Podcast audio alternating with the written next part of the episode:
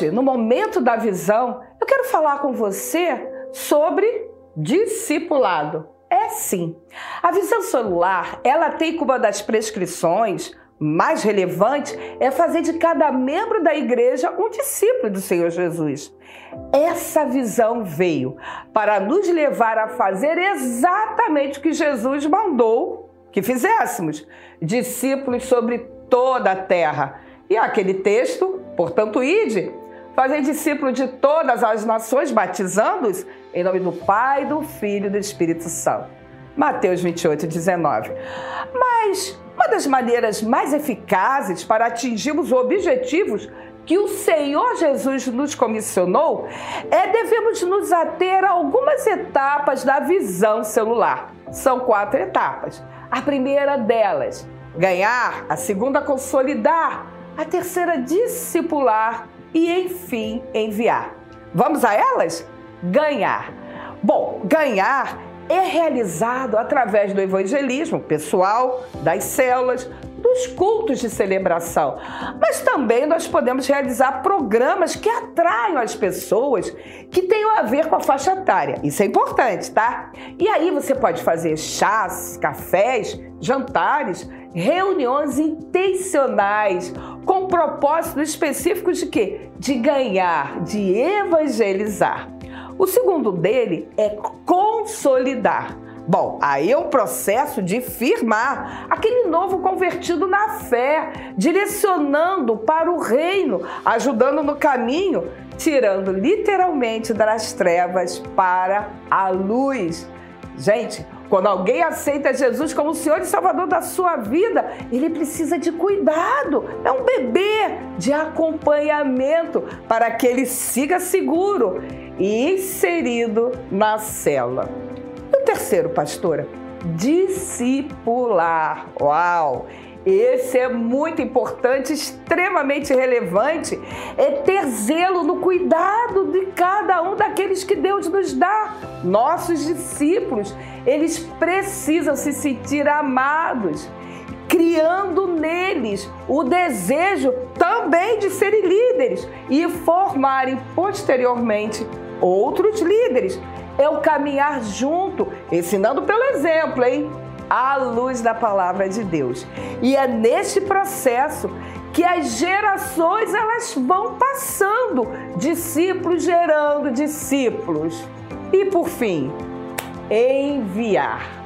Temos que enviar os nossos discípulos quando eles estão preparados para liderar células.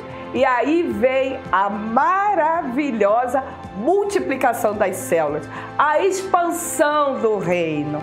Bom, então, por que, que você não experimenta passar por esses quatro pontos? Por que, que você não experimenta ser alguém que venha através da visão celular produzir uma filiação? Pensa nisso, viva isso e que Deus te abençoe.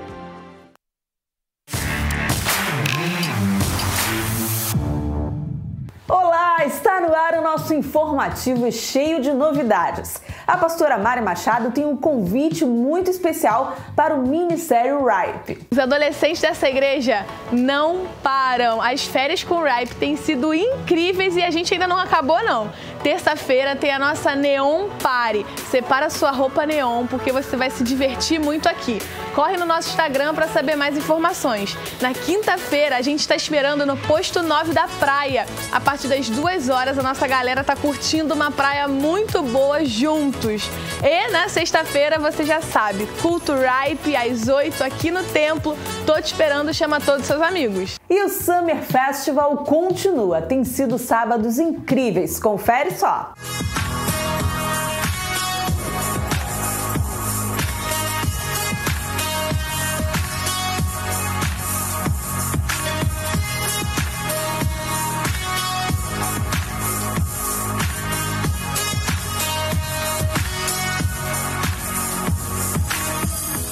Pastor Léo Souza tem um recado sobre o tempo de oração Pais que Oram pelos Seus Filhos, que acontece semanalmente aqui na Barra da Tijuca. Olá, irmãos, a paz. Eu sou o pastor Léo, eu sou pastor aqui da intercessão da nossa igreja.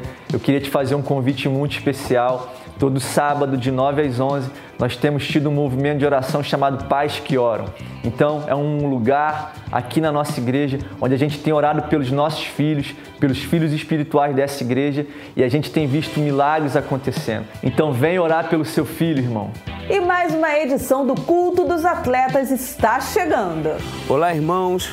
Eu sou Ricardo Santos, faço parte da equipe de esportes aqui da IBA. Tem dois recados para dar para vocês hoje. O primeiro é com relação ao nosso culto, que acontece quinzenalmente aqui no Espaço Kids. É um culto voltado para esportistas, para profissionais de educação física, enfim, para toda essa área de esporte. É uma palavra específica para você. E o segundo recado é uma convocação a voluntariado. Você que trabalha também na área esportiva, estamos precisando da sua ajuda. O Ministério está precisando da sua ajuda. Então contamos com você para que possamos avançar, conquistar o reino. Queremos entrar em clubes, queremos entrar na categoria de base, queremos trabalhar com esportistas, com profissionais do futebol e precisamos dessa tua ajuda. Contamos com você. E você já está preparado para uma semana inteirinha repleta de mensagens e ministrações de poder? Aqui na Barra da Tijuca vai acontecer uma semana muito especial, de 22 a 28 de fevereiro. Convida toda a sua célula para estar aqui conosco.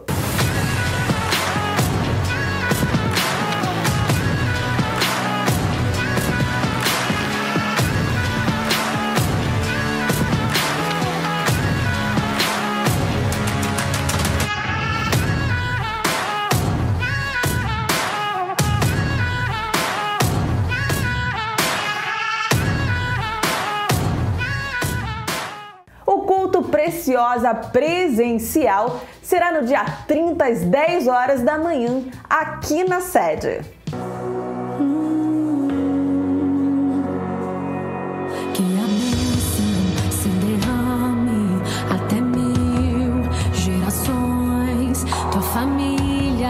Está assistindo esse culto pela primeira vez conhecendo ainda Jesus, seu coração está sedento, mas hoje você não, ainda não se entregou completamente para Ele. Hoje é o dia. As notícias de hoje ficam por aqui, mas te vejo no próximo encontro. Tchau, tchau! Lealdade é um dos atributos de Deus. É algo que plantamos e que gera frutos com a ajuda do nosso Pai, Senhor. Sermos leais é sermos obedientes aos princípios de honra, integridade, honestidade e retidão, exercendo fidelidade a cada compromisso assumido nas diferentes áreas da nossa vida.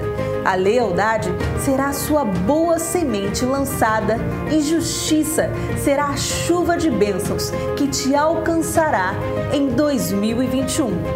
Aproveite e desfrute da presença de Deus. Levante-se e adore ao Senhor. Bem-vindo à sua casa.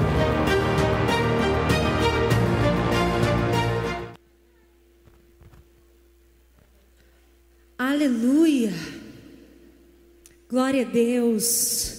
Nós estamos aqui para adorá-lo. Amém? Quem está feliz aí com Jesus? Vamos começar adorando, exaltando, glorificando aquele que é digno e aquele que é merecedor.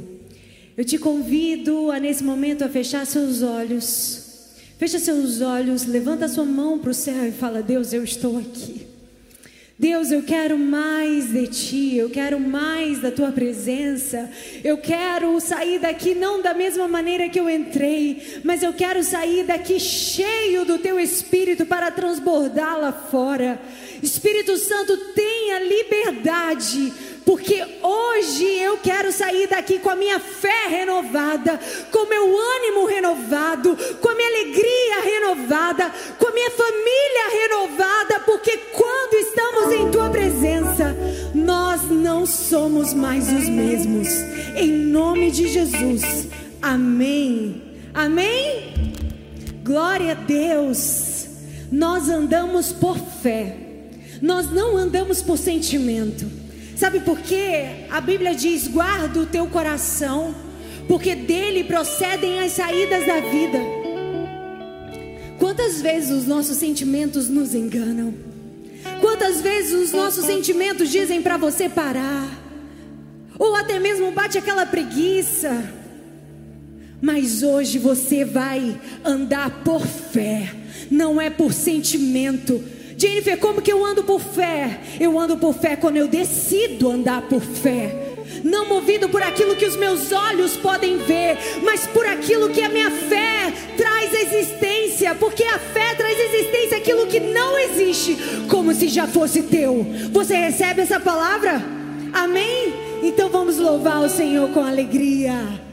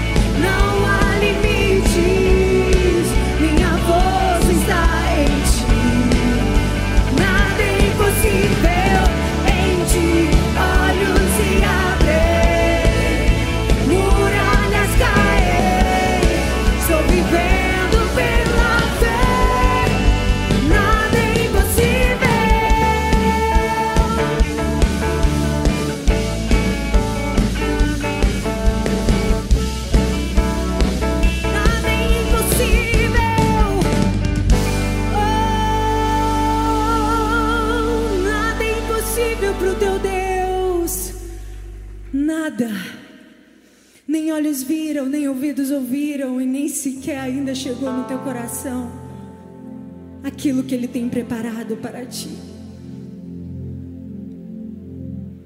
Eu sei que na jornada vai ter aflições. Eu sei que na jornada você vai sentir medo. Eu sei que na jornada você vai pensar em desistir. Eu sei que na jornada você vai se sentir insegura algumas vezes e você vai ter medo de falhar. Mas quando a insegurança vier, quando o medo vier, lembre quem é o teu Deus. Ele é o Deus de milagres. Ele é o Deus que faz o impossível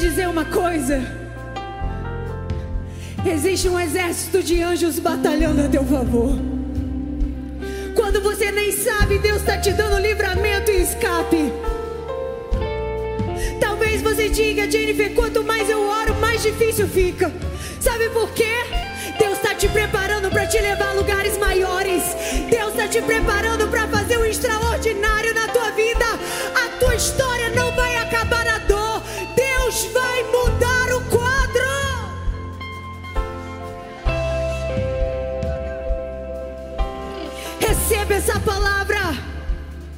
Levante a sua mão para o céu. Mas levanta com vontade. Não levanta porque eu estou pedindo, não. Você está levantando para mim. Você está levantando para o teu Deus. É Ele que te deu o ar que você respira. É Ele que te deu tudo que você tem. E Ele te sustenta até quando você pensa em desistir. Até quando você diz: Eu, Deus, é a mim que o Senhor quer. Eu te escolhi desde o ventre da tua mãe, diz o Senhor hoje, diz o Senhor, eu te escolhi. Você é meu filho, você é minha filha. Me sustenta, me sustenta, declare isso.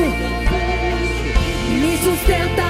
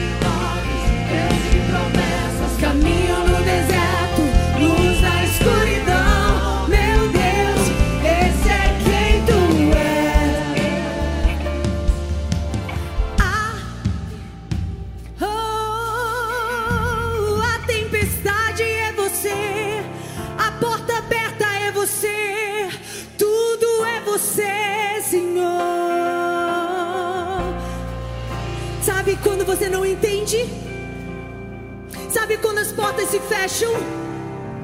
Deus está te dizendo, ei filho, eu tenho a chave que quando abre ninguém pode fechar. E quando fecha, ninguém pode abrir.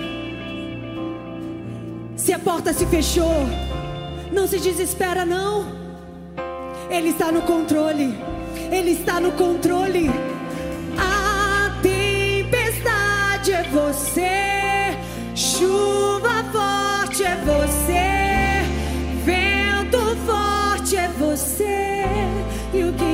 me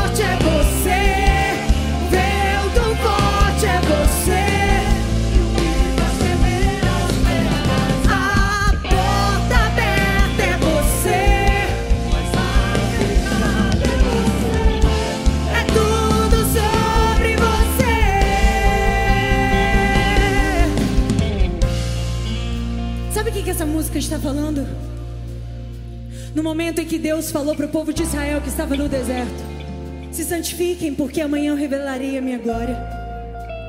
O povo chegou até o pé da montanha. E quando o monte começou a trovejar, tamanha a glória de Deus. Trovões fumegava. E eles amedrontados disseram: Suba lá, Moisés. A gente está com medo. Quantas vezes Deus ele está te chamando para um nível mais profundo? E eu sei que quanto mais profundo você vai, lutas maiores você enfrenta. Mas não tenha medo, porque a glória dele vai ser revelada na tua vida. Não seja como o povo de Israel que teve medo, que retrocedeu e disse: Vai, Moisés, no, no nosso lugar. E essa música diz isso. Então me tira o medo que me faz dizer, Moisés, suba em meu lugar e me faz entender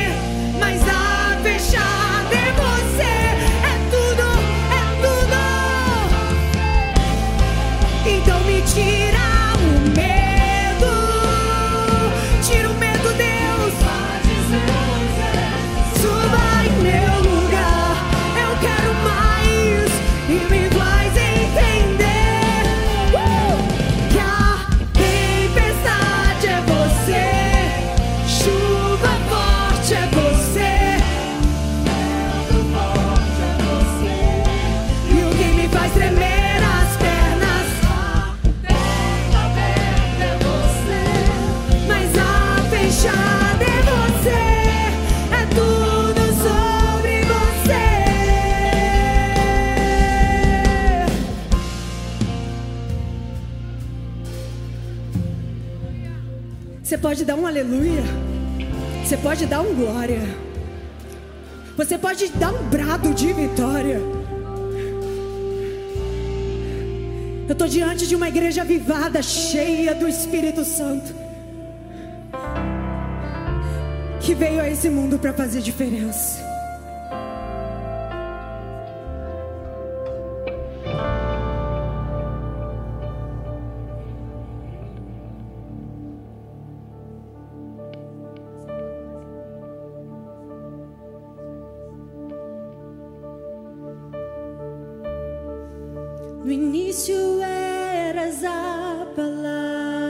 Palavra,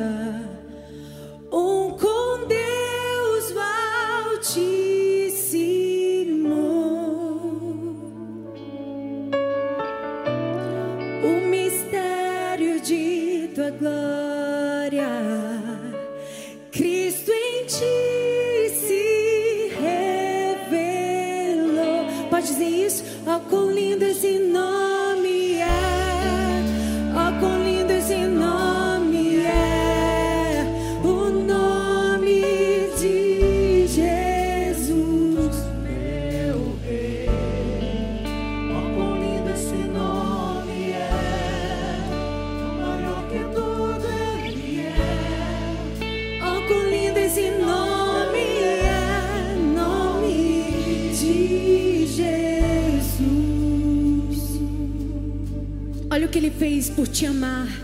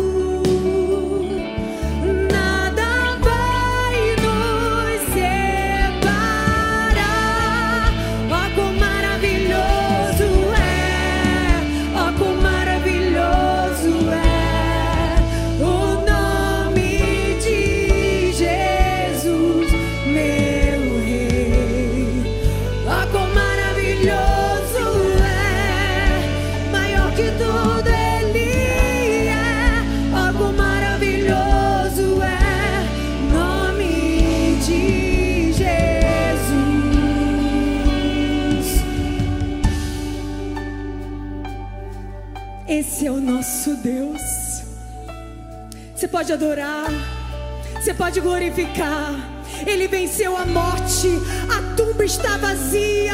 E é assim como ele venceu, você também vai vencer. Envergonhados e confundidos serão os teus inimigos, porque no lugar da tua humilhação haverá dupla honra. A morte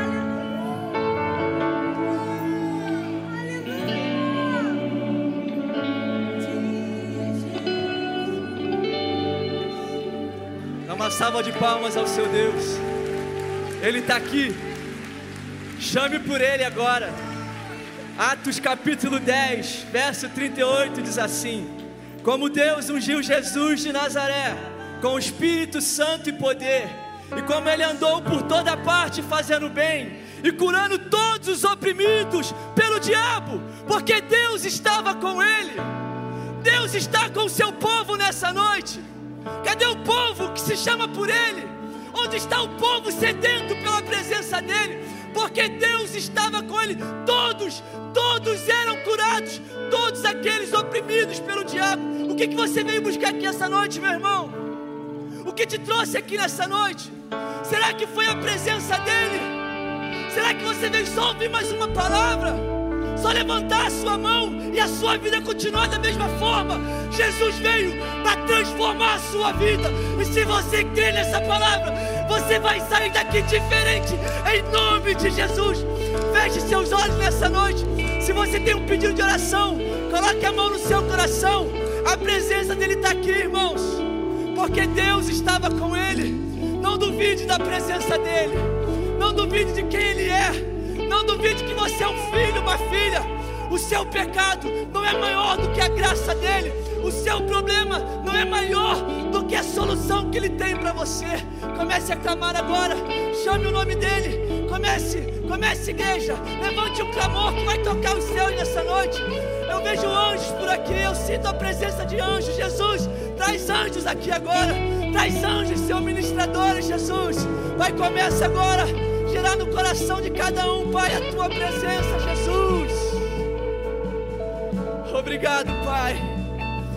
Obrigado, Jesus, porque a tua presença é real no meio do teu povo.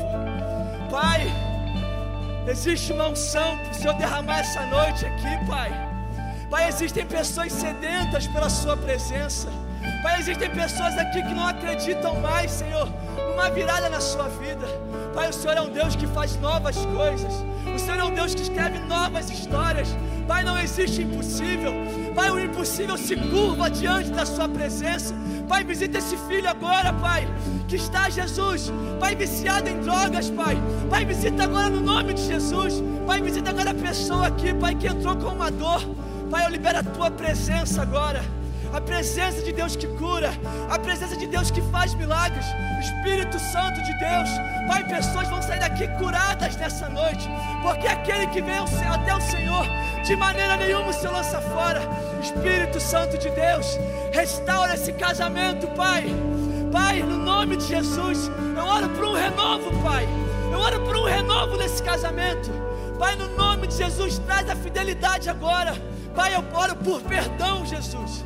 Pessoas que não se sentem perdoadas, Senhor, que não se sentem dignas, Pai. Pai, o teu sacrifício naquela cruz nos tornou digno, Pai, porque o Senhor nos amou primeiro.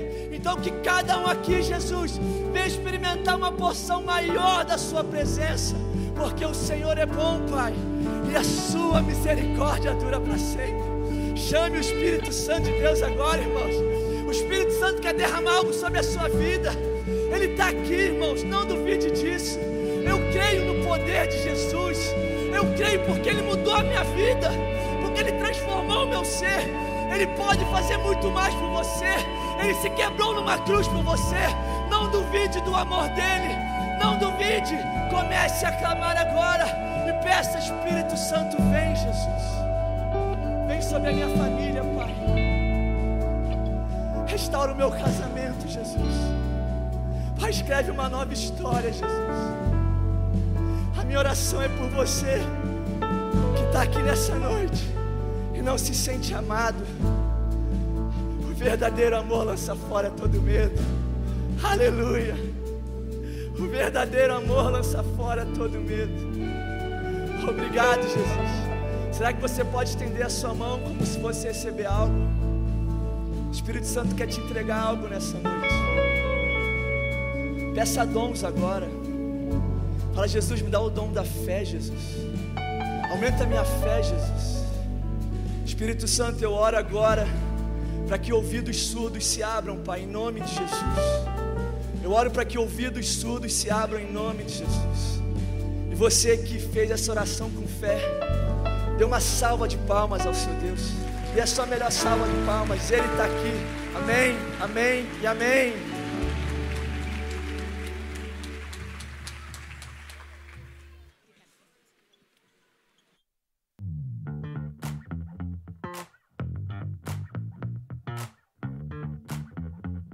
Meu nome é Wagner, eu pertenço à Rede Laranja.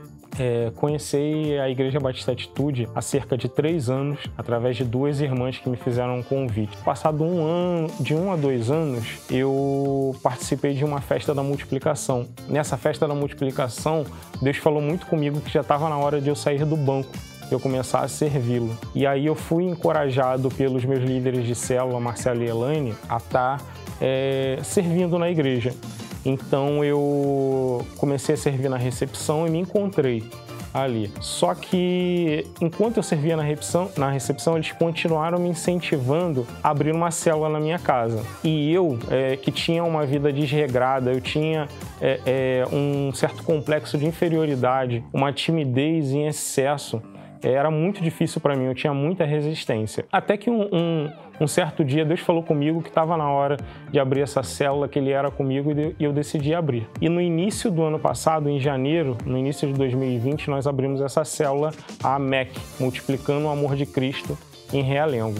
Todo mundo acompanhou pelos noticiários aí a história da enchente que teve em Realengo. Eu acordei fui acordado de madrugada pelos meus vizinhos. Acordei assustado, com a água já entrando na minha casa. Eu tive, eu tive tempo de salvar o meu carro. Quando eu retornei, pensando em salvar meus documentos e mais alguns bens materiais, salvei os documentos e ao tentar sair de casa, a casa já estava já com é, é, já estava cheia d'água e aí eu fui eletrocutado na minha sala. Nesse momento eu confesso que eu me questionei, Senhor, é, é Logo comigo, eu comecei a servir o Senhor, eu tô com a célula aqui. O Senhor permitiu que acontecesse isso, mas não passou uma hora, chegaram alguns membros da célula na minha casa, na célula que eu pertencia, e aí é, que começaram a entrar em contato com a igreja e chamaram outros membros, e logo, logo a minha casa estava cheia de gente. Começou a chegar muita gente, inclusive o pastor Gilbert estava liderando junto com o meu líder Marcelo, e começou a chegar muita gente para poder fazer aquele trabalho de limpeza e, e recuperação da minha casa. Chegaram membros membros que eu nem conheci da igreja. E é, por, por dias eles continuaram chegando, até que chegou um momento que é, é, é já não havia mais necessidade e as pessoas continuaram se oferecendo para poder adentrar a minha casa. Em um mês, a minha casa estava totalmente restaurada, eu não tinha mais necessidade de nada. E, é, consequentemente, eu ainda consegui estar tá ajudando os meus vizinhos. Eu vi a mão de Deus assim estendida sobre a minha vida. E se eu não tivesse passado por esse problema, eu acho que eu não teria visto provado de tanto amor de Deus. Cerca de 15 dias eu retornei ao meu trabalho. Eu trabalho em um hospital e trabalhando pouquíssimo tempo, coisa de um mês, eu peguei o Covid. E assim que eu me recuperei, eu falei, não, a célula não pode parar. E aí eu abri a minha célula online. Quando a igreja voltou né, aos cultos presenciais, a gente também decidiu voltar com as células, com a célula presencial. Para minha surpresa também, célula lotada, as pessoas carentes de ouvir a palavra de Deus, precisando muito, sabe? E a gente tratando todo mundo com aquele amor que, que que a gente conhece daqui da IBA, da forma como a gente é tratado. Na célula eu fui amado, eu fui tratado, eu fui cuidado e conheci a Cristo verdadeiramente.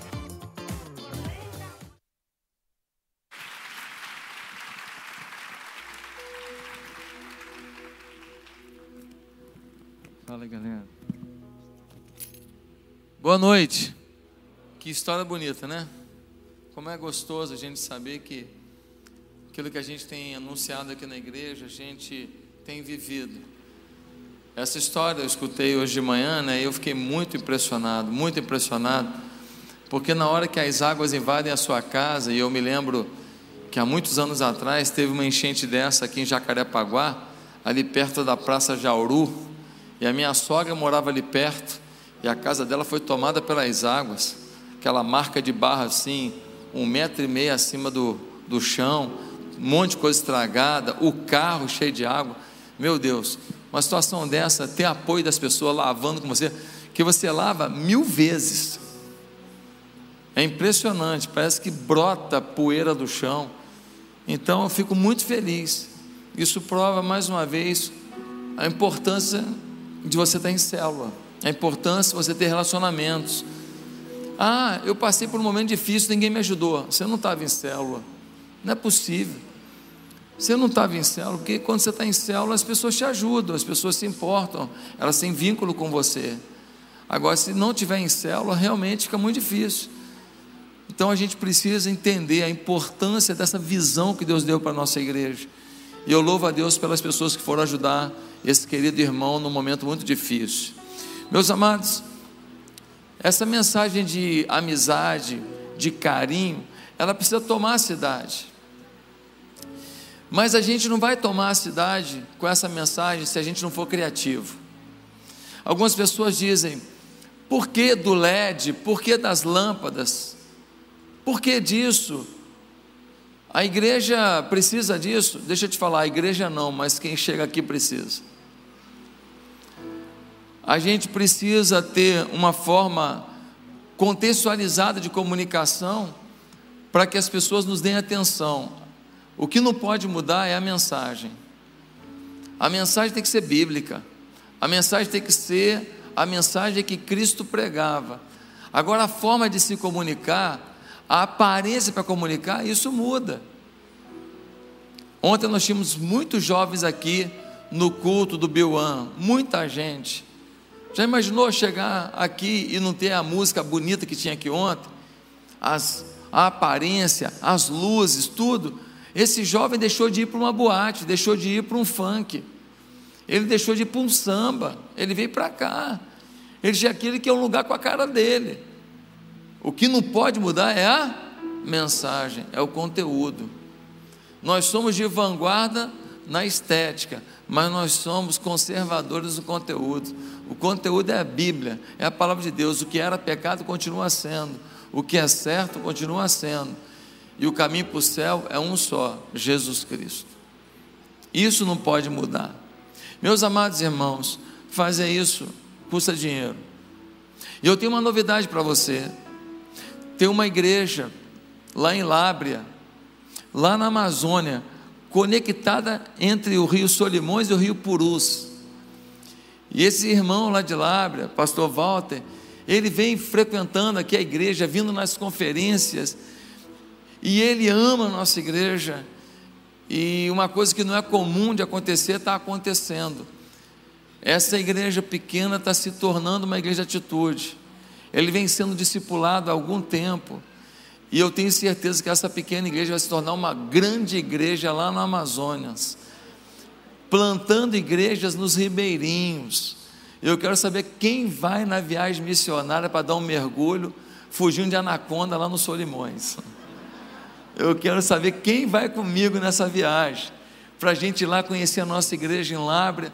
Nós estamos fazendo os trâmites todos, vamos dar treinamento, discipulado, já estamos dando discipulado para o pastor, vamos dar cobertura. E assim a gente vai começar agora um trabalho na Amazônia e estamos chegando assim a 18 igrejas. 18 igrejas, mas eu estou muito feliz de entrar na Amazônia. Ah, pastor, Amazônia, lugar puro, né? Ar puro e gente pura. ah, meu Deus. Eu fui no, numa no Ribeirinho, numa comunidade ribeirinha, tinha umas 24, 25 casas só, mas tinha uma boca de fumo. Tinha uma moça lá, até bonitinha a moça, é a traficante. E ela fornece para a comunidade dela e para as outras comunidades ribeirinhas próximas. Eu preguei para um cara lá na cidade, lá numa comunidade ribeirinha, e eu preguei e falei para ele aceitar Jesus. Ele não aceitava. falei, meu Deus do céu, eu vim lá do Rio de Janeiro para pregar para esse miserável. Ele não vai aceitar Jesus. Se ele morrer, ele não vai me encontrar de novo. Ele não vai para o céu. Não, não é possível. Mas rapaz, você tem que aceitar Jesus. Ele morreu por você, ele te ama. Ele pode mudar a sua história. Não, não quero. falei, meu pai do céu. Eu falei, o que que te prende? E essa foi a chave. Quando eu falei essa pergunta, ele falou o ódio. E eu comecei a conversar com ele. Sabe o que eu descobri? Ele era matador. Ele matava em Manaus, aí ele fugia para uma comunidade ribeirinha, ficava lá uns quatro meses para a polícia esquecer dele. Aí ele pegava outro serviço, voltava em Manaus, matava a gente. Aí ele vai para o Ribeirinho, fica lá uns quatro meses foragido, e assim ele vivia. Ele é cheio de ódio no coração, mas naquele dia ele pôde fazer uma decisão por Jesus Cristo e começar um passo de mudança numa vida muito difícil. Meus amados irmãos, nós precisamos expandir, avançar. A volta de Jesus está próxima, nós não temos dúvida disso. Eu não sei se é um ano, dez anos, vinte anos, trinta anos, mas assim, o que está faltando? As epidemias, agora está vivendo uma como nunca vivemos na história. Meus amados, precisamos avançar e para isso nós precisamos de recursos. Não se faz uma grande obra sem muitos recursos. A obra é linda, mas é cara. é cara. O som, a iluminação, o pastor, o trabalho social, ajudar gente pobre, não é fácil não. Mas nós estamos fazendo a nossa parte. E Deus tem nos abençoado. E muita de gente que está aqui nessa igreja prosperou. Prosperou o casamento, prosperou a família, prosperou a sua identidade pessoal, prosperou financeiramente, prosperou em várias áreas, porque entendeu a importância da fidelidade.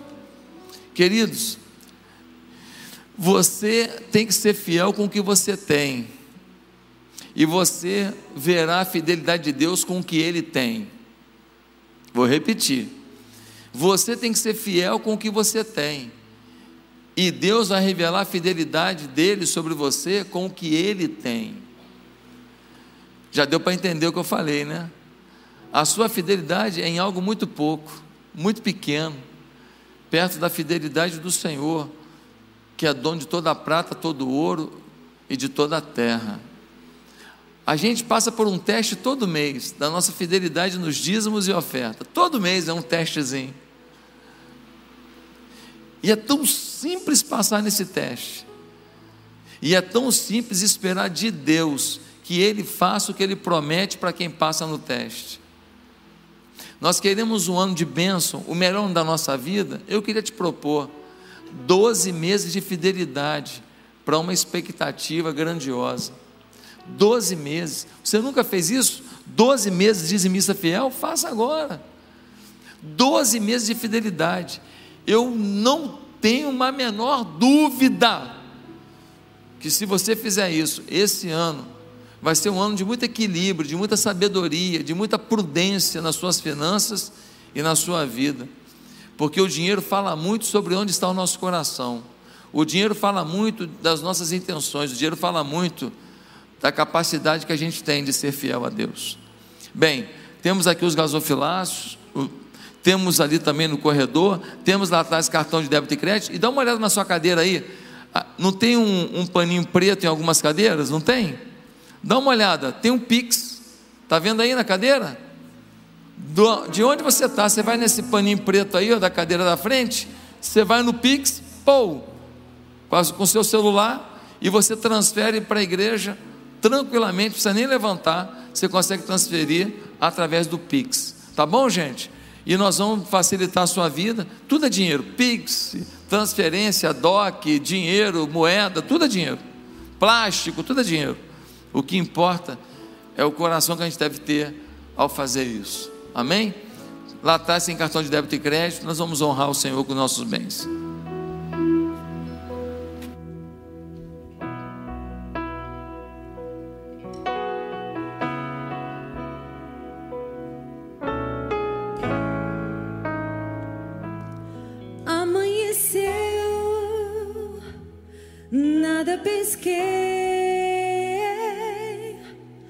Parecia ser apenas mais um dia como qualquer outro. Estava cansado, sem forças, desanimado, decidido a largar tudo e parar.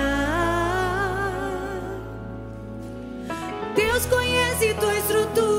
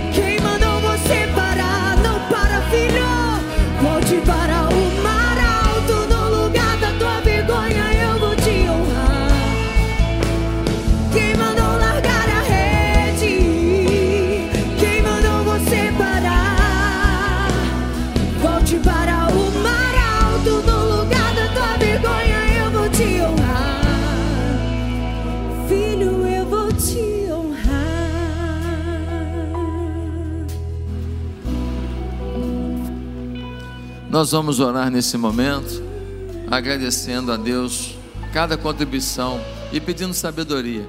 Vou pedir a irmã Débora, vem cá, irmã Débora, por favor, para nos dirigir a Deus nessa palavra de oração.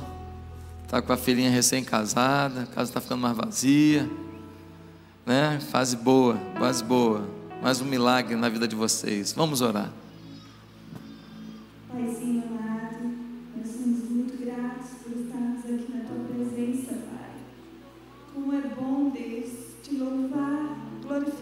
nome, Jesus. Pai, queremos agora colocar, Deus, diante do teu altar, todas as ofertas, Pai, que os teus filhos aqui trazem, Pai, para te glorificar, Jesus, com tudo o que eles têm, Senhor, no seu coração. Pai, recebe, multiplica, Deus, dá sabedoria, Pai, aos administradores da tua igreja, para que, Deus, cada uma dessas ofertas, Pai, possa ser usadas para abençoar e realizar a tua vontade, Jesus. Deus, continua derramando tua unção e graça sobre os pastores desta igreja, Pai amado. Dá a eles visão, Pai, estratégias, Pai, para alcançar multidões para o teu reino. Nós glorificamos o teu nome, Jesus, e te agradecemos por tantas bênçãos já derramadas em nome de Jesus. Amém. Glória a Deus.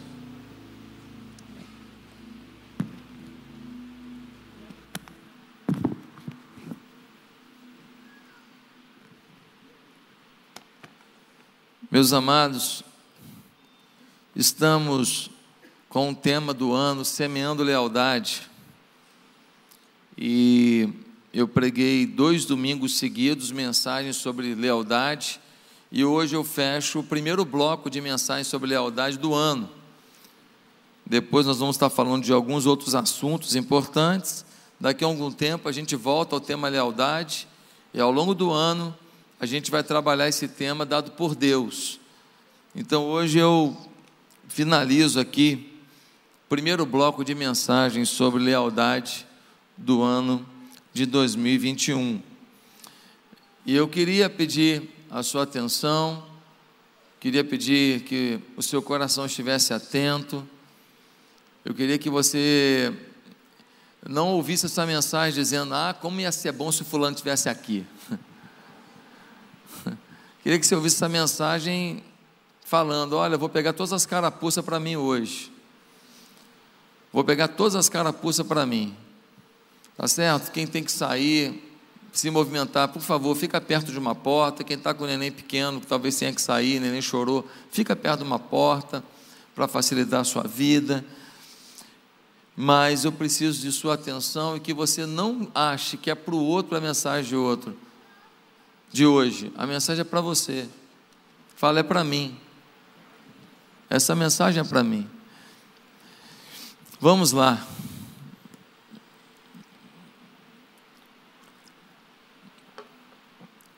Verdadeiro fruto de um pastor é outro pastor.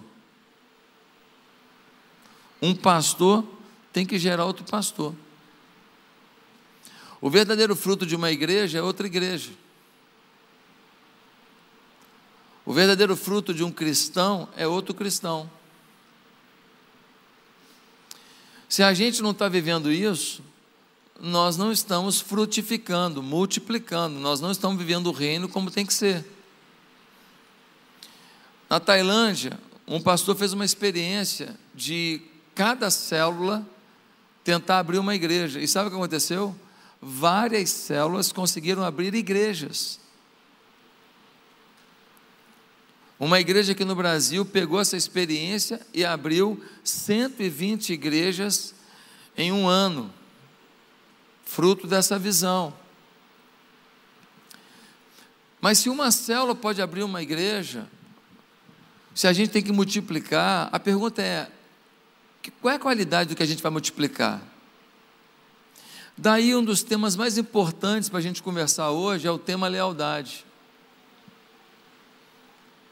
Porque não existe nada mais importante que o amor na vida de uma pessoa. Mas se não há lealdade, não há amor. Uma das manifestações mais claras de que há amor é a lealdade que a gente tem. Lealdade à esposa, ao esposo, aos pais, aos líderes, a Deus. Queridos, muitas pessoas acham que a principal característica de um ministro é o dom, é o talento que ele traz. Mas eu queria te explicar que a principal dádiva que alguém pode ter para fazer o reino de Deus é a lealdade. Lealdade a Deus e lealdade às pessoas. O diabo tem pouca chance de atingir a igreja de fora para dentro.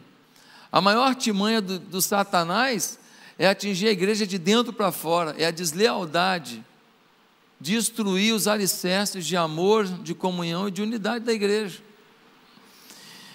Em João 13, 35 diz: Com isso todos saberão que vocês são meus discípulos, se vocês se amarem uns aos outros. O que Jesus estava dizendo? Jesus estava dizendo que se não há lealdade, se não há unidade, se não há amor, se não há compreensão, o mundo vai olhar para a gente e vai rir vai falar, eles falam de uma coisa que não vivem, eles acreditam numa coisa que eles não têm como realizar. Esse pessoal é utópico. Esse pessoal vive no mundo de Alice. Esse pessoal é, é, viaja na maionese. Queridos, só com lealdade se tem um ministério crescente e com durabilidade. Você já viu alguns ministérios que cresceram, cresceram rápido e apagaram rápido. Foram uma avalanche de crescimento durante um tempo e de repente uma queda vertiginosa. Por quê? Porque cresceram fora da lealdade. Cresceram sem esse princípio fundamental de lealdade a Deus, aos líderes que os formaram, às pessoas. Então são ministérios que têm uma construção enorme, mas o pilar é fraco. E aí, de repente, o ministério vai para mil, duas mil pessoas, três mil pessoas, e de repente, puf, tu vai lá e encontra cem, duzentos, trezentos, acabou tudo. Teve traição, teve mentira, teve roubo, teve um monte de coisa. Por quê? Porque a lealdade ficou de fora. Você sabe por que, que muitas igrejas têm medo da visão celular, que é a visão da nossa igreja? Muita gente tem medo da visão celular porque acha que uma célula pode começar a crescer e aquele líder pode multiplicar a célula e ele vai ficando importante e daqui a pouco ele pode querer levar todo mundo e montar a igreja dele e ser desleal. Mas a visão celular, ao contrário, ela traz mais unidade, porque as pessoas se cuidam, se tratam, como fizeram com aquele irmão do vídeo, que foi cuidado pelos irmãos da igreja. Mas muita gente tem medo. A deslealdade não é algo que acontece repentinamente. A deslealdade é um processo. Ninguém chega ao nível máximo de deslealdade no primeiro dia.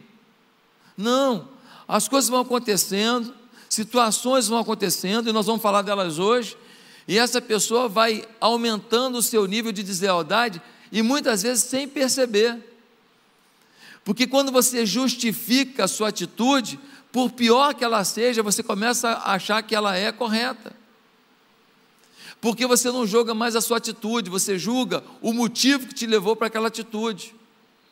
Queridos, muitos não percebem que estão se tornando desleais.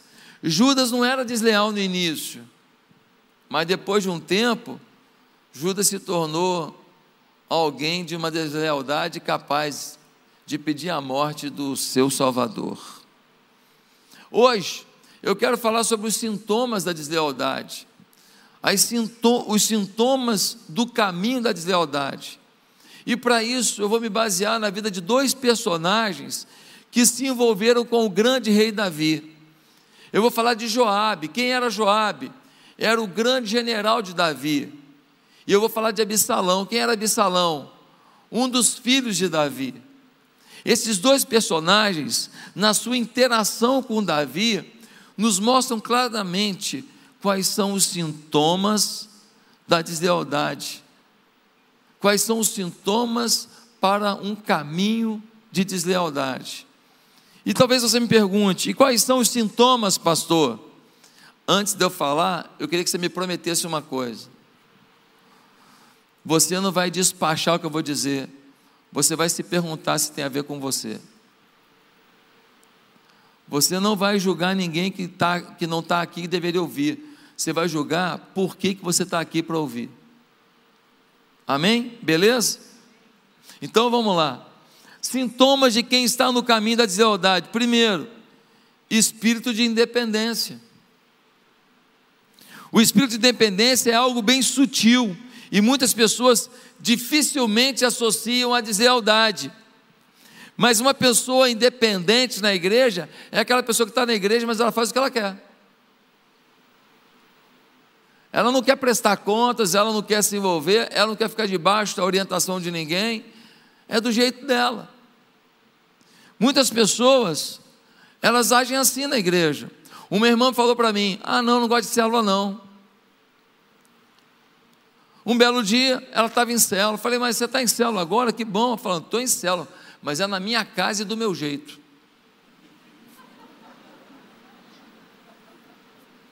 É na minha casa, do meu jeito. Falei, poxa, que bom, hein?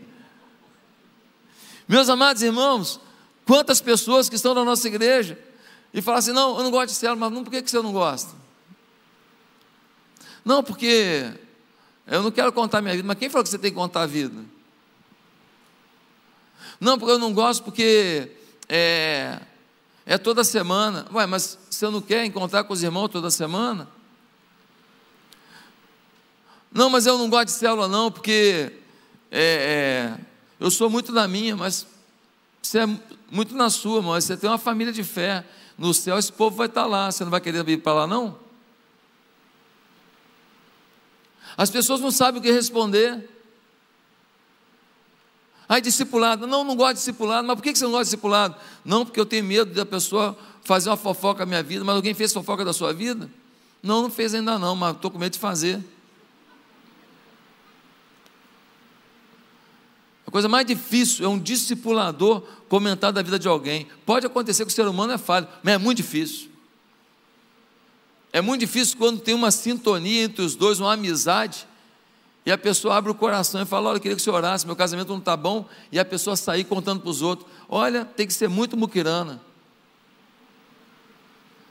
Se tem uma coisa que a gente ensina nessa igreja é respeitar as dificuldades de cada um, as necessidades de cada um, as ambições de cada um, as fraquezas de cada um, e não contar para outro, meu Deus do céu, ah, pastor, mas eu não gosto de célula.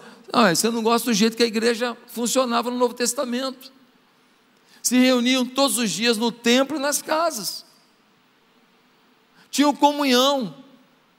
Sabe por que a gente não gosta de célula, discipulado? Vou te falar por quê. Vou te falar a verdade que você não quer falar. É porque você não quer que ninguém se meta na sua vida, nas coisas que você precisa que mude. Você não quer que ninguém fale das coisas que você fala, das postagens que você faz, da forma que você trata a sua mulher, da forma que você trata seus filhos. Você não quer que ninguém meta o dedo e fale, não, cara, isso não está legal não, hein? Mas sabe o que acontece? Você não melhora, porque o ferro afia o ferro, diz a Bíblia. Você não é melhorado porque você não quer se abrir para ser melhorado. E para servir a Deus melhor, e para ser uma pessoa melhor. Mas quando Jesus voltar, você vai dar conta da sua vida. E será um, uma tristeza você lembrar que tinha gente para te aperfeiçoar e que você abominou. Tinha gente para te tratar que você não quis tratar. Tinha gente para te dar um conselho que seria uma benção na sua vida, mas você não quis ouvir. Meus amados irmãos, nós temos que fugir do espírito de independência. Muitas pessoas elas estão na igreja, mas elas não respeitam ordem nenhuma, regra nenhuma, instrução nenhuma. Elas ficam na igreja apáticas. Na maior parte das vezes, não há nada demais em ser independente e autônomo. Mas se você é parte de um grupo, você tem que ser leal ao grupo, senão você é desleal. Imagina só se um cônjuge não dá mais satisfação para a mulher dele ou para o marido dela, da onde vai? Está indo aonde? Não, não te interessa. Meu Deus! É justo isso? É bonito isso? Já imaginou um funcionário que não dá satisfação mais ao empregador? Ô fulano, você chegou atrasado quatro horas, aconteceu alguma coisa? Não te interessa. ah, meu Deus. Que, que você faz? Paga um sorvete? Hã? Paga um crepe? Ah, que, que é isso? Na vida, a gente tem que saber que nós precisamos uns dos outros e prestar contas uns aos outros. Gente, na igreja, muita gente não quer que ninguém fale nada, dê ordem nenhuma, regra nenhuma. Só que isso não melhora você. Nós estamos querendo voltar à época dos juízes. Não tinha rei e todo mundo queria fazer o que dava na cabeça. Agora dá uma olhada só no personagem Joabe, o general de Davi. Esse cara foi um cara que teve ações independentes. O primeiro momento foi em 2 Samuel 3, capítulo 20. 2 Samuel 3, 20 a 29, diz que ele chegou para o Davi e o Davi tinha conversado com um rapaz chamado Abner. O Abner era um soldado de Davi que tinha sido um pouco desleal. E aí o Davi perdoou o soldado. Quando o Joabe chega e fala: Ô Davi, que, que você fez com Abner? Ele fala: Não, eu, eu preservei a vida dele. Falou: Você deixou ele sair daqui com vida? Tá de brincadeira, né? Você não sabe quem ele é. E aí, o Joabe matou Abner. Na cabeça do Joabe, ele estava fazendo o quê? Ele estava preservando o rei, eliminando uma pessoa que não merecia muita coisa. Mas no fundo, no fundo, ele estava agindo de forma independente e sendo desleal. Queridos, um segundo exemplo de independência de Joabe está em 2 Samuel, capítulo 18, versículo 5 até o versículo 15. 2 Samuel 18, 5, você pode ler depois, vai dizer o seguinte: o Abissalão, o filho de Davi, se rebelou contra o pai. O Davi falou: Olha, vocês vão ter que guerrear contra Absalão, mas por favor, preservem a vida dele, não matem Absalão. Aí o Absalão está fugindo da batalha e ele fica preso na sua capa numa árvore. Um soldado avisa Joabe, o Absalão ficou preso numa árvore ali. O Joabe fala, vai lá e mata ele. O soldado fala, por dinheiro nenhum do mundo eu vou contrariar uma ordem do rei. Sabe o que o Joabe faz? esse Absalão, ele se colocou contra o meu rei. Ele vai lá e resolve matar, ele mata o filho de Davi. O cara foi rebelde, foi. Só tem um detalhe: era o filho. Quantas vezes a gente mata o filho dos outros, né? O filho dos outros, está sendo rebelde. Ao invés da gente respeitar a dor de um pai e de uma mãe, a gente mata a gente fala mal, a gente joga fora, a gente despreza, a gente acusa. Isso não pode acontecer. O espírito de dependência tem um exemplo simples. Quando uma criança está correndo em direção à rua, tem carro passando em velocidade, ela está indo. Quando você vai pegar a criança, muitas vezes ela faz o quê? Sim ou não? Ela tenta tirar o braço para você não pegar. Ela foge do seu controle. Ela não sabe que se ela continuar sem que você a pegue, ela pode morrer atropelada. Meus amados irmãos, gente independente não vai embora e demora para ir. Ela fica, mas fazem o que querem. Não se sentem parte do que Deus está fazendo com o grupo. Segundo sintoma de independência, o segundo sintoma de deslealdade, são as ofensas não tratadas. Ofensas não tratadas. Eu poderia chamar o estágio da pessoa ferida. Olha o que diz Mateus 24, 10 sobre o período da volta de Jesus. Diz assim: Nesse tempo, muitos hão de se escandalizar, trair e odiar uns aos outros. Que coisa, hein? Perto da volta de Jesus vai ter gente odiando e traindo. Meus queridos, o Senhor disse que onde há ofensa, vai ter traição e vai ter ódio. Uma pessoa ofendida, pessoa machucada, ela se volta contra a sua liderança facilmente.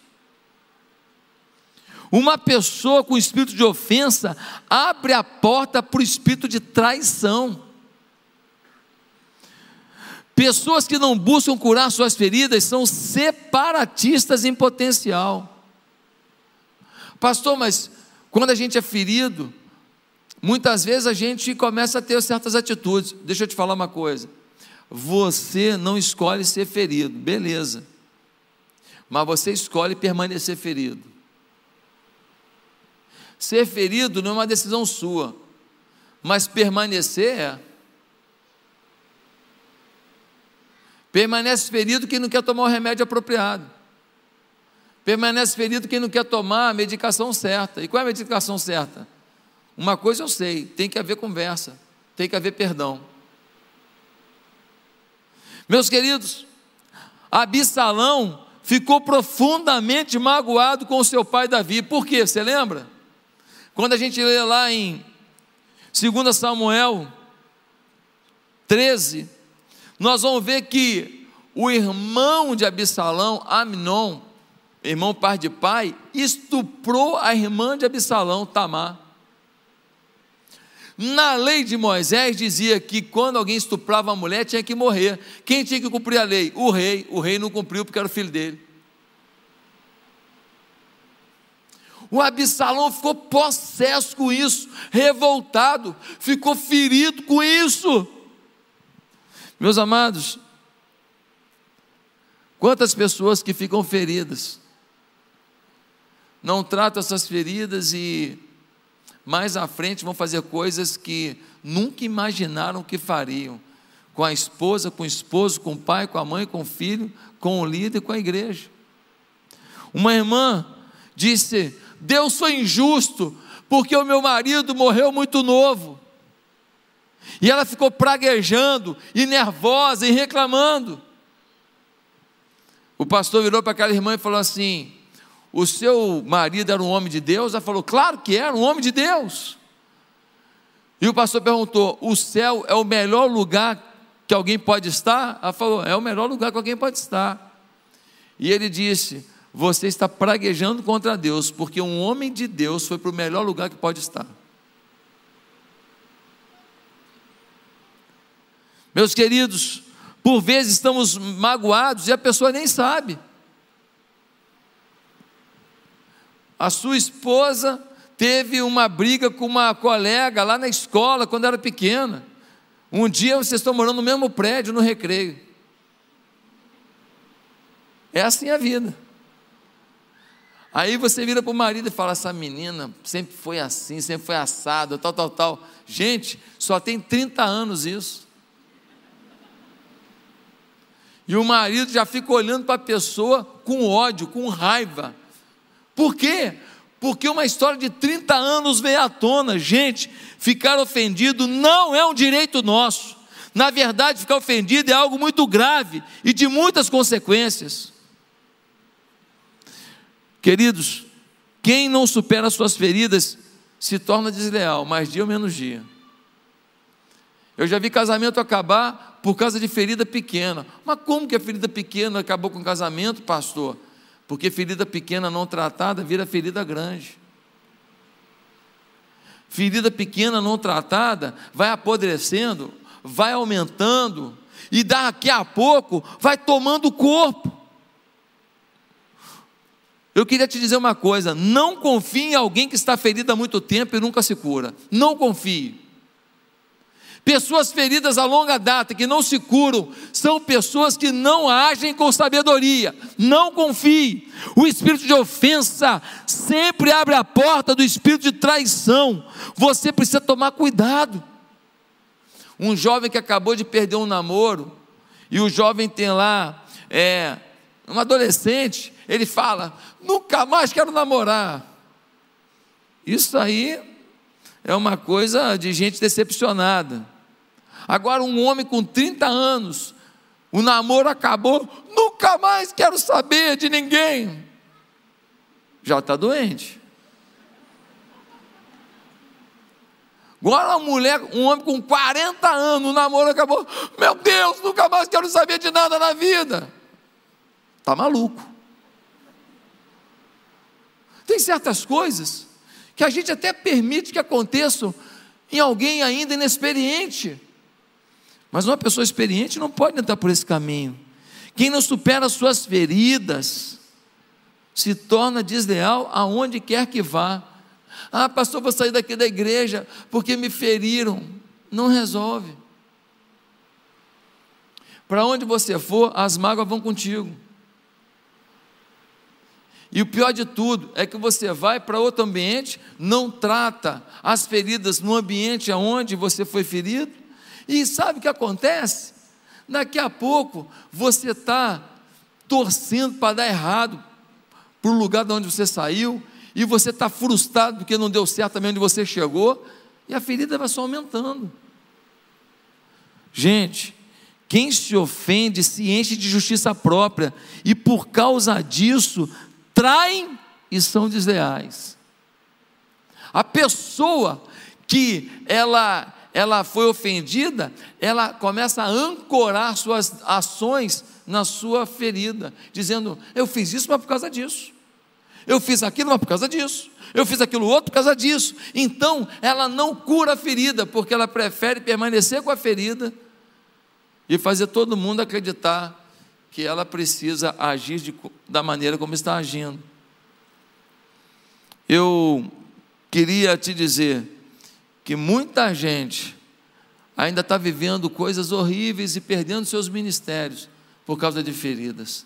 Eu não estou dizendo para você que aqui na igreja você não pode ser ferido, não. Tem gente aqui, tem pessoas. Eu não sou daqueles que falam, não, não, ninguém te feriu, duvido, na igreja batista atitude não acontece. Não, pode acontecer. O que eu estou dizendo é que não tem ferida que a gente não possa tratar com diálogo, conversa e fé, de que Deus é um Deus de amor para nos abençoar.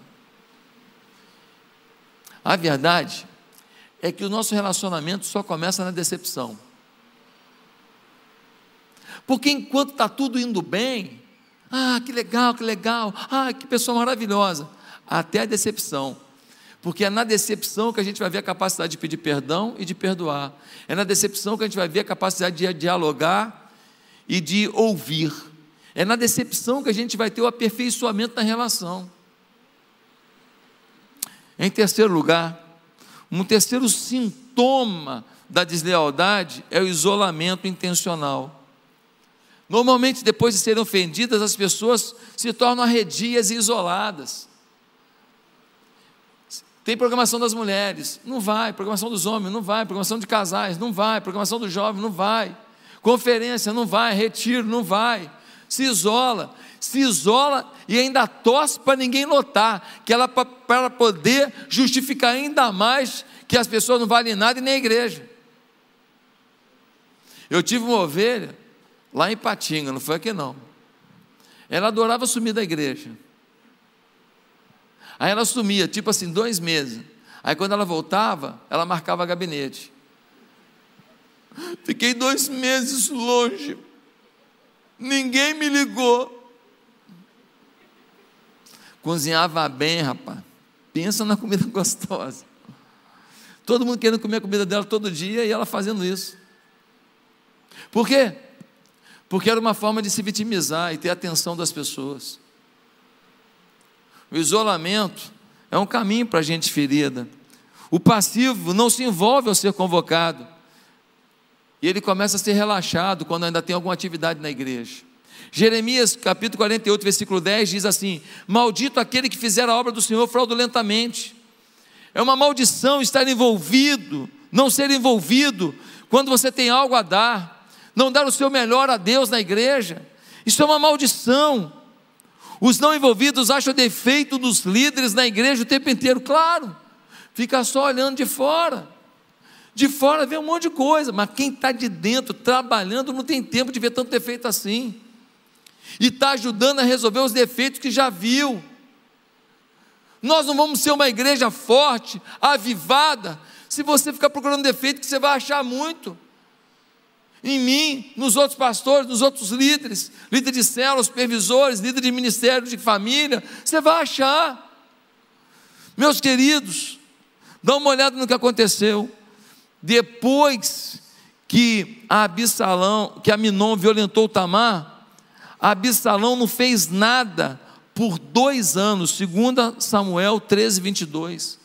Ele ficou dois anos sem ver o pai, sem ver os irmãos, isolado, só ruminando a sua raiva, só ruminando a sua ferida, só trabalhando o incremento da sua ferida. O isolamento é a pior coisa que você pode fazer para a sua ferida.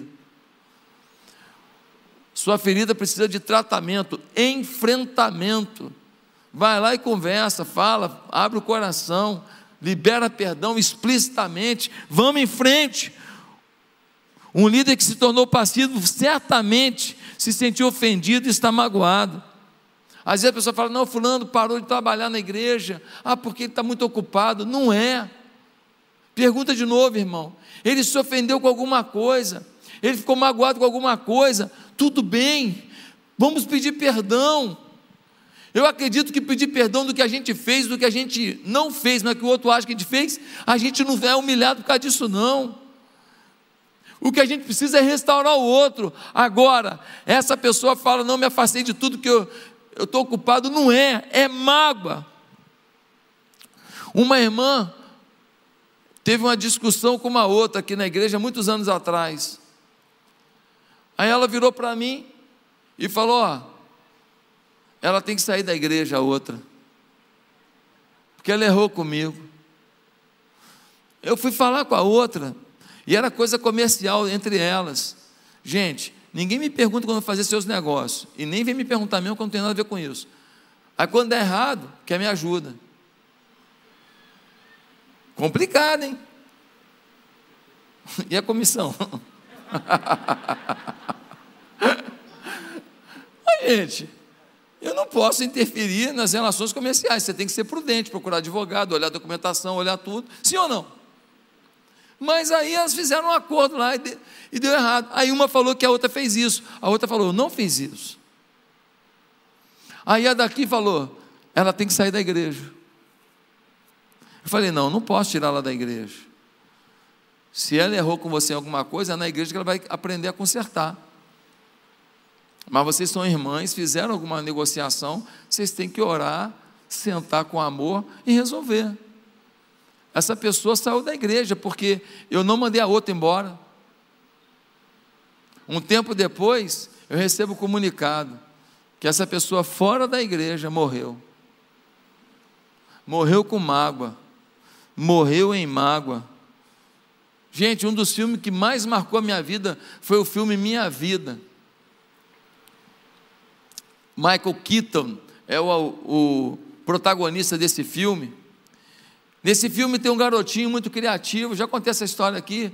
Um menino muito criativo, um dia chegou na escola e falou: Hoje, lá no meu quintal, vai ter um circo. Os coleguinhas saíram da aula, foram tudo correndo para lá. É! Quando chegaram no quintal, não tinha nada. O pai do menininho, vendo essa atitude dele, ficou revoltado, brigou com ele, brigou com ele, brigou com ele. Ele ficou desesperado, saiu e se escondeu no esconderijozinho com medo do pai. O pai era meio bronco mesmo. Aquele menino chegou na fase de ir para a faculdade. Ele foi para a faculdade e nunca mais voltou para ver os pais. Lá onde foi estudar, lá ficou. Se tornou publicitário muito rico, famoso, mas nunca voltou. Ligava para a mãe, mas nunca voltou porque não queria ver o pai. Agora, ele casado, está esperando um filho. Mas ele descobre um câncer, um câncer muito forte da sua vida. Uma pessoa vira para ele e fala assim: O teu câncer é fruto da tua mágoa. Porque mágoa, ferida, adoece. Adoece, dá câncer, dá problema de hipertensão, dá problema de coração. Você quer morrer mais cedo, continua ferido aí, irmão. Você continua ferido. Você não, me, não vai me perdoar? Porque um dia eu falei, me ajuda com as crianças aí. Não vai me perdoar? Você vai morrer por minha causa? Não, não. Me perdoa que é melhor. Não é melhor a gente se perdoar? Nós somos falhos, todo mundo aqui, um bando de mendigo dizendo para o outro onde tem pão. Minha gente, olha o que aconteceu. O cara falou: é a tua mágoa. Ele vai visitar o pai. Ele vai visitar o pai, mas a doença já está avançada. No final do filme, o pai empurra ele na cadeira de roda, ele muito mal, em direção ao quintal. E quando abre a porta do quintal, o que, que tem lá? Hã? Vocês podiam ser cineastas, hein? Um circo. Ei, uma das coisas que mais me emociona, toda vez que eu lembro dessa cena desse filme, é que muitas vezes a gente não tem compreensão com quem não nos, não nos pôde dar um circo. Os nossos pais não conseguem dar tudo que a gente gostaria, não. Nossas mães não conseguem dar tudo que a gente gostaria, não. Mas a gente sempre acha que o pai do outro, a mãe do outro é melhor que a nossa. E que o pai e a mãe do outro fizeram pelo outro que deveriam ter feito os seus pais por você. E a gente não é legal, não. A gente não é legal, não. A gente é bem ordinário nessa hora. Porque a gente está ferido porque não recebeu, mas a gente fere quem não sabia como dar. Esse pai sofreu a vida inteira porque um filho foi embora. Mas tem muito pai que está vendo o filho que já foi embora, mesmo presente, morando na mesma cidade. Mas tem um quarto item que compõe o caminho da deslealdade. É o espírito de crítica. A pessoa ferida, a pessoa se isola, mas não tem jeito, chega uma hora que ela começa a falar. Não, eu preferi deixar do que ficar falando, nada. Conversa fiada. A pessoa que se isola, que fica reprimida, ofendida, uma hora vai começar a criticar. E o espírito de crítica é um problema. Porque o espírito de crítica não é uma tentativa de consertar tudo, é uma tentativa de ferir quem te magoou, ferir o sistema que você não concorda. Uma pessoa que se deixa tomar pelo espírito de deslealdade não fica passiva indefinidamente. Esse é o estágio de observar e ampliar as falhas da família, da liderança da igreja. O Absalão começou a ver defeito no pai dele. Aí sabe o que ele fez? Ele foi para a porta da cidade. E vinham as pessoas chegando de viagem. Dava para notar quem eram as pessoas. E quando as pessoas estavam chegando de viagem, olha o que ele fazia. Segundo Samuel 15, versículo 2, levantando-se Absalão pela manhã, acordava cedo, para fazer o mal, acorda cedo parava a entrada da porta e a todo homem que tinha alguma demanda para vir ao rei a juízo, o chamava Absalão a si e lhe dizia: De que cidade és tu? Ele respondia: De tal tribo de Israel é teu servo. Então Absalão lhe dizia: Olha, a tua causa é boa e reta, porém não tens quem te ouça da parte do rei. Em outras palavras, Absalão estava dizendo: se ele não me ouviu quando a minha irmã foi violentada, você acha que vai te ouvir? Ele não está nem aí para você.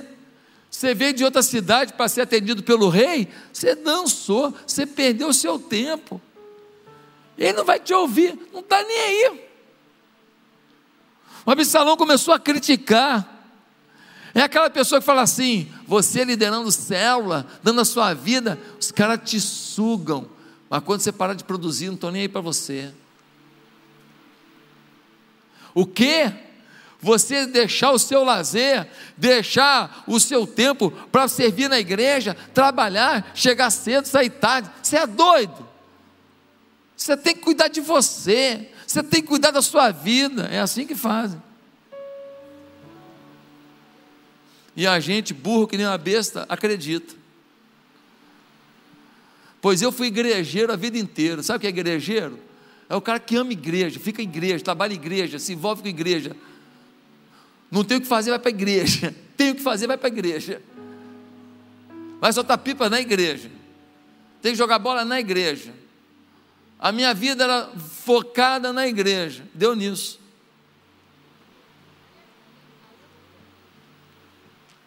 Deu nisso um amor que eu não consigo controlar pela igreja.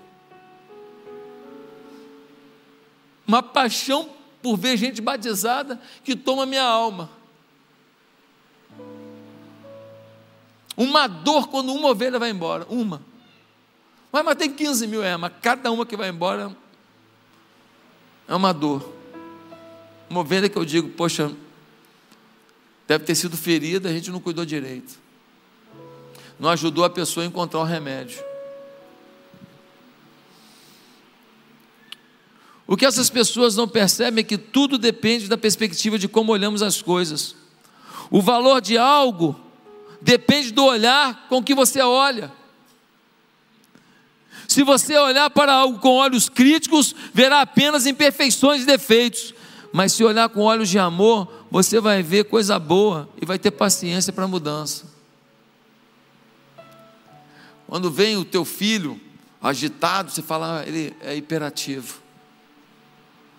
Quando o filho do outro é agitado, esse moleque é endemoniado, hein? Porra, que moleque. Não é assim, gente. Depende do olhar. Nós temos um grupo de homens lá na nossa comunidade terapêutica lá, 52 homens, vão chegar a 120 homens. E nós olhamos para esses caras que todo mundo falou assim: isso não tem mais jeito. E a gente olha, tem jeito sim. E nós vamos, vamos mandar comida, nós vamos mandar carinho, nós vamos mandar Bíblia, nós vamos mandar oração, nós vamos mandar trabalho eh, social, nós vamos mandar para eles laboraterapia, tudo. Academia, horta, festa de Natal regada que eles tiveram, festa de Ano Novo regada que eles tiveram. Se não quiser mudar, o problema é deles, mas se quiser mudar, nós acreditamos. Depende do olhar. Em quinto lugar, uma grande, um grande sintoma da deslealdade é a dissimulação. O que é dissimulação? É quando você fica político para levar as pessoas para o seu ressentimento e para as suas ideias. Sabe o que o Absalão fez? Ele na porta da cidade, falando aquela coisa toda, e no versículo 4, 2 Samuel 15, ele diz assim: Dizia mais Absalão: Ah, quem me dera ser juiz na terra, para que viesse a mim todo homem que tivesse demanda ou questão, para que lhe fizesse justiça. Também quando alguém se chegava para inclinar-se diante dele, ele estendia a mão, pegava-o e o beijava. Dessa maneira fazia Absalão a todo Israel que vinha ao rei para o juízo, e assim ele furtava o coração dos homens de Israel. Pessoas dissimuladas querem roubar o coração das pessoas, dos líderes. Querem aparentar serem melhores que os pastores, que os líderes de célula, que os supervisores, que os líderes de ministério. Mas ninguém escancara, não. O dissimulado é aquele que fala assim: Estou muito preocupado com a igreja, está todo mundo saindo. Ô cabeçudo, Nós estamos em pandemia ainda. Tem gente que não voltou. Ah, eu estou muito preocupado com o pastor Josué. Não é mais o mesmo. Olha, agora eu só quero saber da tal das chaves. Fazer uma propagandinha, né? Estou fazendo uma chave diária para você. 31 chaves para uma, um ano extraordinário no meu canal do YouTube. Não, ele só quer saber de gravar chave. Não vai te dar atenção nenhuma. Mas ele não fala, eu não gosto dele. Não, não fala não. Ele fala assim, estou preocupado, porque eu amo muito, sabe? Eu amo muito, eu estou preocupado. Ah, estou preocupado com os pastores de rede. Eu acho que é, eles não estão legais. Estou sentindo assim, eu tive uma visão. E pior de tudo, quando usa sonho. Pô, eu tive um sonho, tinha um urubu em cima da cabeça dos pastores. Rapaz, quando usa sonho, pensa dissimulado. O mais, mais miserável é esse que usa sonho para tentar ser dissimulado. É, eu tive um sonho, eu não consigo entender a interpretação. Tinha uma cobra na cama do pastor Josué. E um capeta do lado, mas não sei se é coisa ruim, não sei. Dissimulação. Quer ver outra coisa que o dissimulado faz? Olha, tá todo mundo falando que você não vale nada. Tá todo mundo, ele que está falando. Olha, muita gente diz, que muita gente. Ele e a mulher dele que tem que falar com ele, senão ele mata. Gente, dissimulação. O Absalão está lá, quando as pessoas vão cumprimentar ele para se curvar diante dele, ele levanta as pessoas, não, não, não se curve, não se curve, eu estou aqui de igual para igual. Aí ele beijava as pessoas, ia ganhando o coração dos súditos do seu pai. Eu conheci um líder de igreja que ele ligava todo dia de aniversário para cada membro da igreja. E aí ele perguntava assim: O pastor te ligou? Vagabundo, bicho ruim. Ele queria ganhar o coração das pessoas para ele, enfraquecer o ministério pastoral. Era uma igreja grande, não tinha como o pastor ligar para todo mundo. Meus amados, todo líder vai ter um momento que vai receber uma traição. A questão é se vai ser você.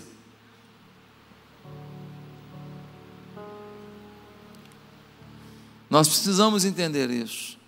O que você responde quando uma pessoa lhe diz: Eu só estou nessa igreja por causa de você. Se não fosse você, não estava mais aqui. O que você responde? Não, que isso, pô, que isso. Ou você diz assim: Não, você tem que estar aqui por causa de Deus e por causa dessa liderança, porque a nossa liderança é muito séria, é de Deus. E defeito tem, mas eles têm vontade de acertar o tempo inteiro. Eles são homem de Deus e mulher de Deus. É isso que você tem que fazer. Enfrentar perguntas cabiciosas e de gente que finge ser piedosa é uma coisa que a gente tem que enfrentar. Fala, ó, essa pergunta sua eu não entendi não. Está esquisito. O próprio Senhor Jesus disse que faríamos obras maiores do que Ele, mas Ele não disse que a gente seria maior que Ele. Você pode ser melhor do que o seu líder de célula, não quer dizer que você é maior que Ele. Você pode ser melhor do que os pastores, toda a igreja junto. Não quer dizer que você é melhor. Você quer dizer que você faz coisa melhor, que você faz coisa mais bacana, mas temos que respeitar a autoridade. Você pode ser muito melhor que o seu pai para ganhar dinheiro, mas nem por isso ele deixou de ser o pai e nem por isso ele deixa de ser merecedor da sua honra, sim ou não? Mas em último lugar, o último sintoma da deslealdade é a rebelião declarada. Rebelião declarada é quando a pessoa demonstra sua deslealdade luta escancarada. Ela começa a declarar e ela muitas vezes acha que está fazendo o bem. Eu estou vendo uma série agora junto com a Bianca e essa série, como eu estou aprendendo sobre liderança. Porque um homem que foi colocado no, na posição de presidente dos Estados Unidos, e ele tem reuniões o tempo inteiro. E eu fico vendo como que as pessoas tentam o tempo inteiro burlar o pensamento dele, burlar a liderança dele, e como que ele é amoroso e firme ao mesmo tempo para contornar as situações. Muito legal, muito legal. Gente, muita gente fala assim: eu tô, eu tô indo contra mesmo, porque ele está errado. Inclusive tem um monte de gente me apoiando. Ter gente apoiando não quer dizer que você está certo, porque Lúcifer levou um terço dos anjos do céu. Você pode levar um terço da igreja e você ser um Lúcifer. Não quer dizer nada ter apoio. Tem gente que adora botar lenha na fogueira. Meus queridos, qual é o fim da rebelião? É claro, o fim de todo rebelde é a morte. Ou morre fisicamente, ou morre ministerialmente, ou morre espiritualmente, ou morre socialmente, vai morrer. O Absalão morreu no meio da sua rebeldia. 1 Samuel 15, 23 diz: Porque a rebelião é como o pecado da feitiçaria, e a obstinação é como a idolatria e o culto a ídolos.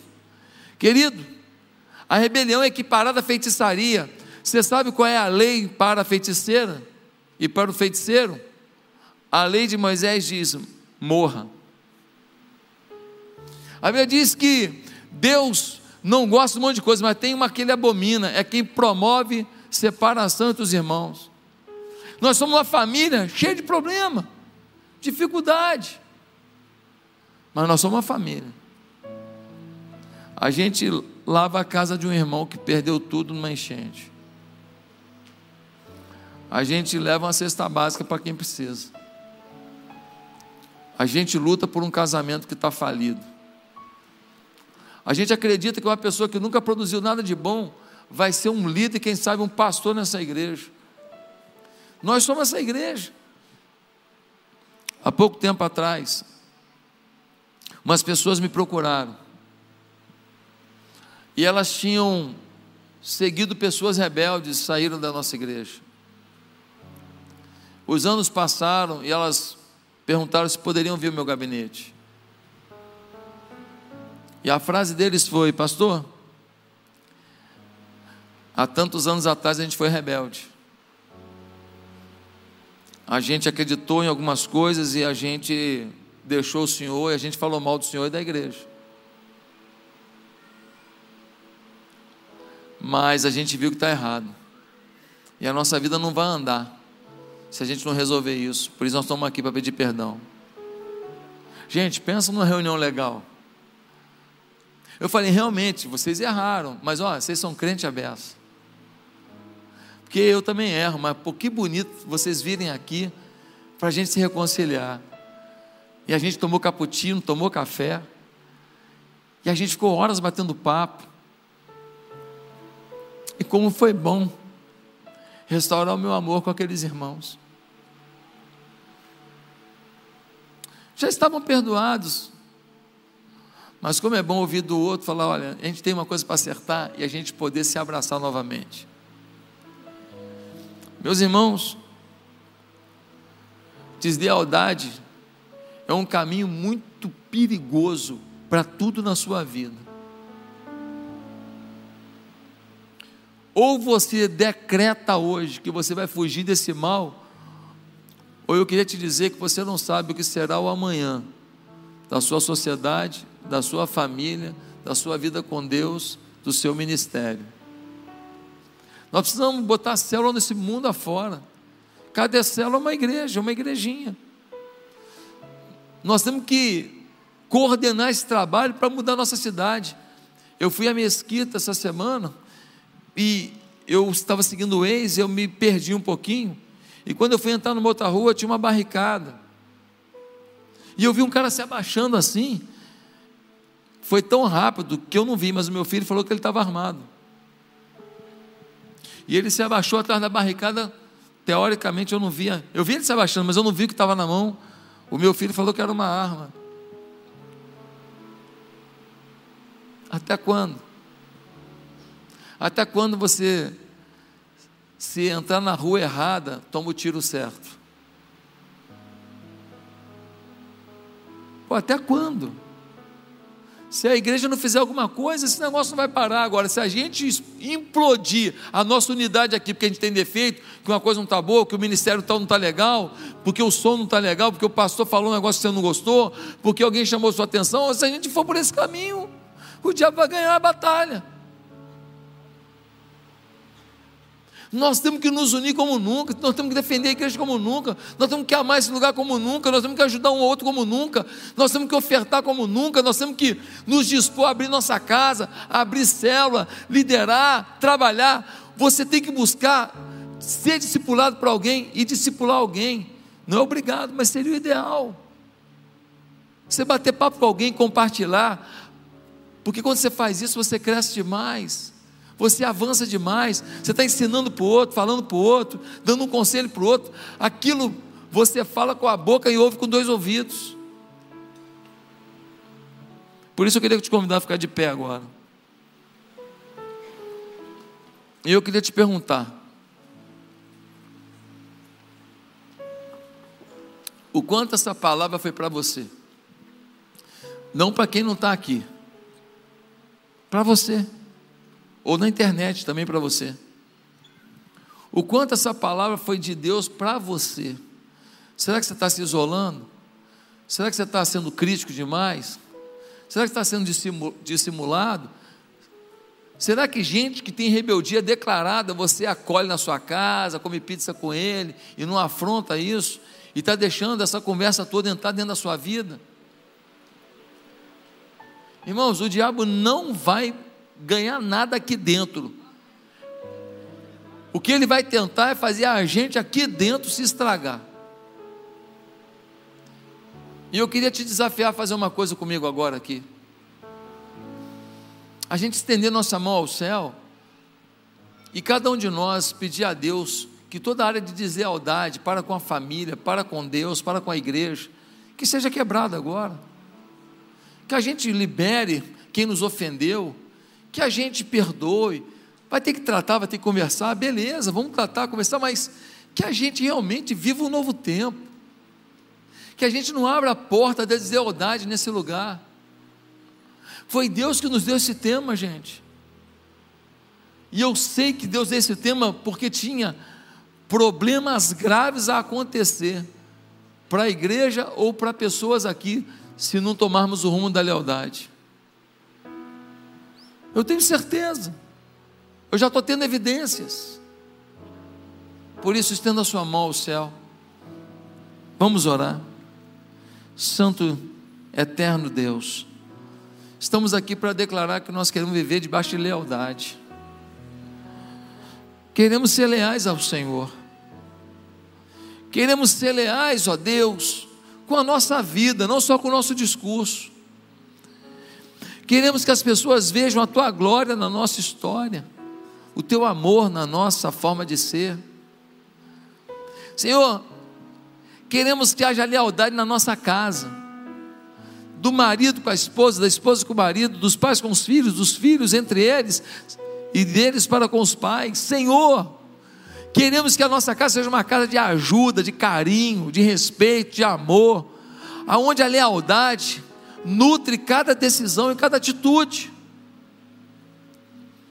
Senhor, queremos pedir lealdade nos nossos negócios, que as pessoas com as quais a gente se relaciona,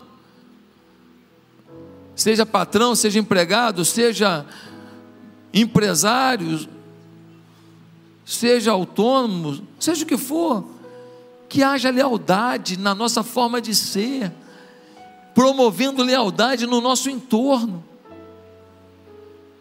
Senhor, não existe amor sem lealdade. E nós precisamos, Senhor, revelar o teu amor. E para isso a gente não pode imitar esse mundo desleal, de um passando o outro para trás, de mentira, de dissimulação, de gente querendo o espaço do outro, sem entender que a felicidade está no seu próprio espaço. Senhor, Coloca a tua mão sobre cada pessoa que estende a mão nesse lugar, trazendo uma vida cheia do Espírito Santo, uma vida avivada, uma vida abençoada, uma vida fortalecida, abençoa as finanças desse povo, que não falte nada, que ninguém os passe para trás, que haja lealdade do marido no que ele ganha para com a família, na mulher no que ela ganha para com a família. Senhor, por favor, faz com que os nossos filhos honrem os pais, amem seus pais, e que esses pais sejam pais e não amigos, colega de filho. Tem amizade, mas é pai, é mãe.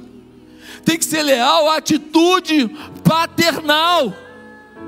E não tentar passar a mão na cabeça de tudo que está acontecendo.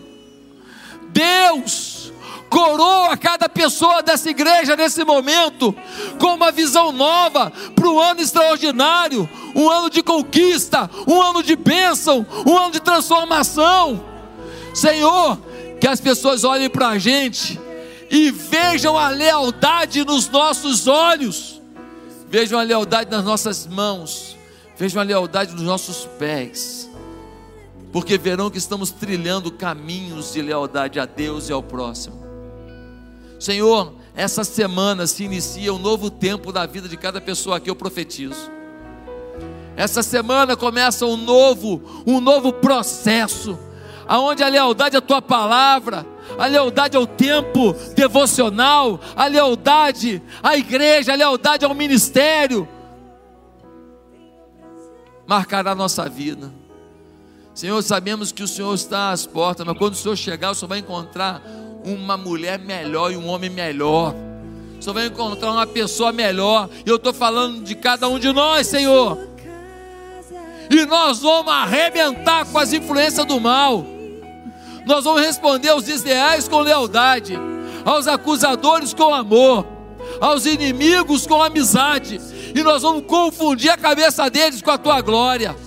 Vem sobre nós, ó Deus, em nome de Jesus Cristo, nosso Senhor e Salvador. Amém e amém. Que Deus te abençoe. Viva um tempo de lealdade. Nós vamos cantar essa última canção e vamos saindo. Que Deus te abençoe. Boa semana. Você é leal. Paz.